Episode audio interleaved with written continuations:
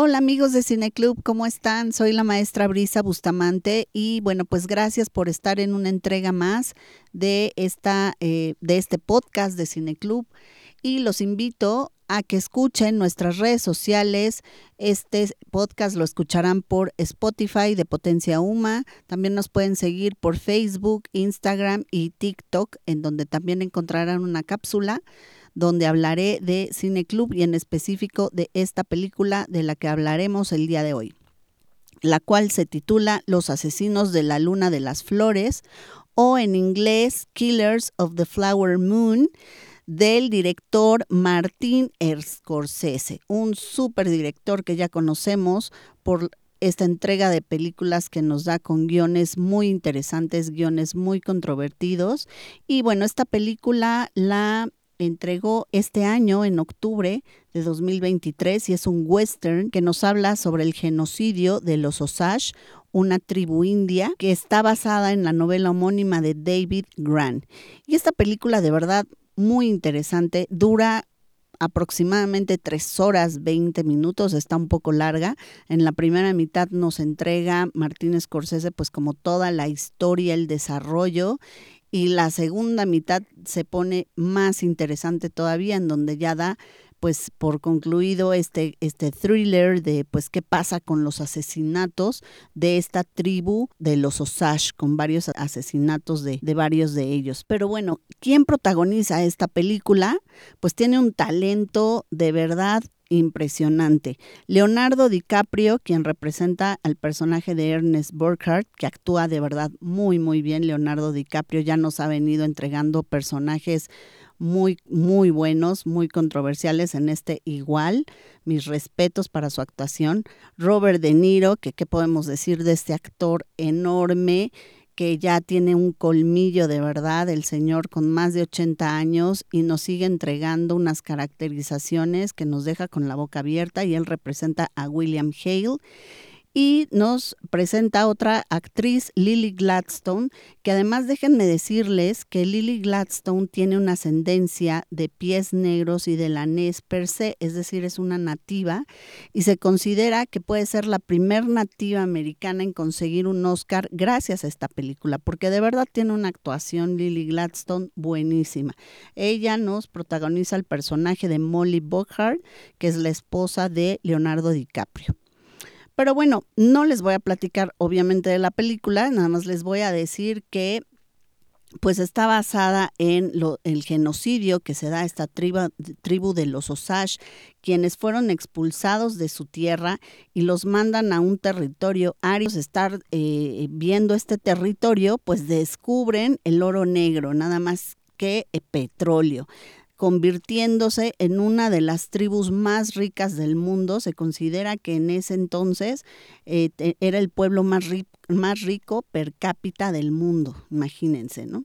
Eh, nos presentan ahí pues a los indios con muchísimo dinero, unas mansiones hermosas, con coches pues de esa época, con inclusive choferes, gastando muchísimo dinero y bueno, pues esto obviamente a la comunidad jala a los blancos, quienes vienen a ver pues qué está pasando aquí y entonces viene esta parte de el poder, el dinero, la avaricia y toda esta gama de, de esta gama de pues de emociones y, de virtudes hermosas que tenemos los seres humanos y que siempre toca Martín Scorsese en sus películas, en sus guiones, por eso son tan controvertidos, porque aquí donde entra la avaricia, el dinero, el poder y cómo esto echa a perder a toda la humanidad, ¿no? Porque pues saca lo mejor de los seres humanos y lo peor. Entonces, bueno, en esta ocasión saca lo peor porque pues vienen a quitarles el dinero, eh, justo por eso se dan estos, estas matanzas o estos homicidios hacia, los, hacia la tribu de los Osage. Y bueno, pues se viene toda una investigación del FBI en ese entonces. Em, este, más o menos es la época después de la Guerra de Sucesión, 1920, en Estados Unidos. Además de que también Martínez Scorsese pues toca estos temas como un tributo de alguna manera, porque pues sabemos de todas estas matanzas que se hicieron, este, sin ninguna contemplación hacia las tribus indias en Estados Unidos y bueno, pues que al final del día, pues nadie hizo nada, ¿no? Este, no se respetaron en lo más mínimo sus derechos humanos y no se respetó su cultura, sus tradiciones. Y también es importante decir un poquito que esta tribu finalmente también se ve pues por todo, por toda la cuestión del dinero y, la opulencia en la que viven, pues como también de alguna manera van perdiendo un poco sus valores, sus tradiciones, su cultura, aunque bueno, ellos los conservan al día de hoy. Es una historia real que Martín Scorsese pues la lleva a la pantalla grande con grandes actuaciones. Como les digo, Robert De Niro, de verdad mis respetos porque nos presenta un personaje, este el clásico señor lobo con, con, este, con cara de, de, mm, de ovejita buena, ¿no? Pero una actuación buenísima.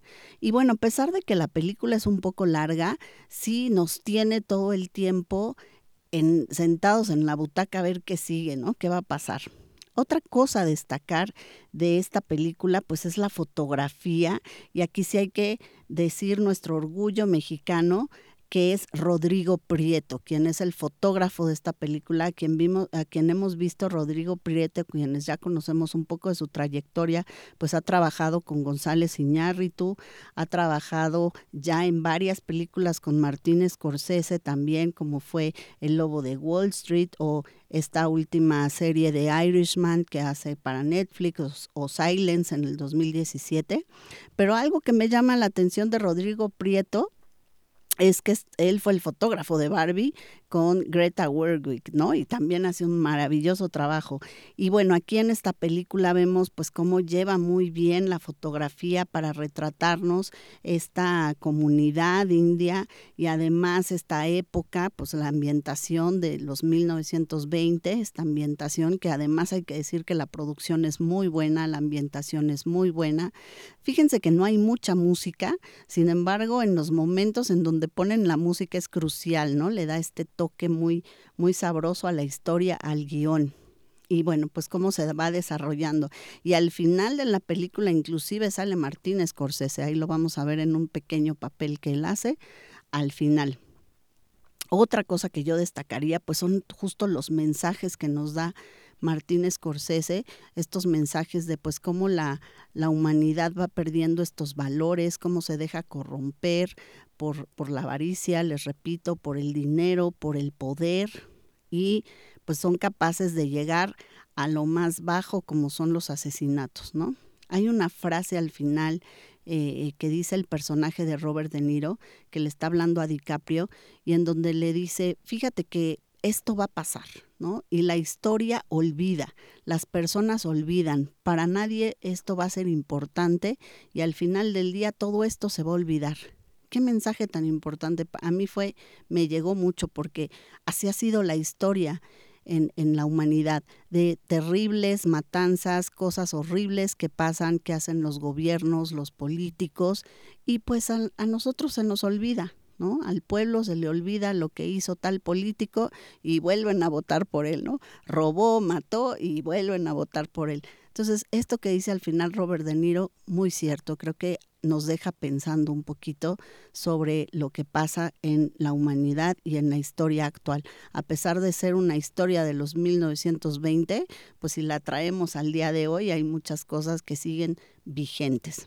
Pero bueno, los invito a que vean la película, muy buena, seguramente contendiente en los próximos Óscares. Les repito, las actuaciones de DiCaprio, de De Niro y de Lily Gladstone, seguramente por ahí los veremos. Espero ver a Rodrigo Prieto también, que esté nominado para la fotografía. Y bueno, Martínez Scorsese como director, seguramente también lo veremos por ahí.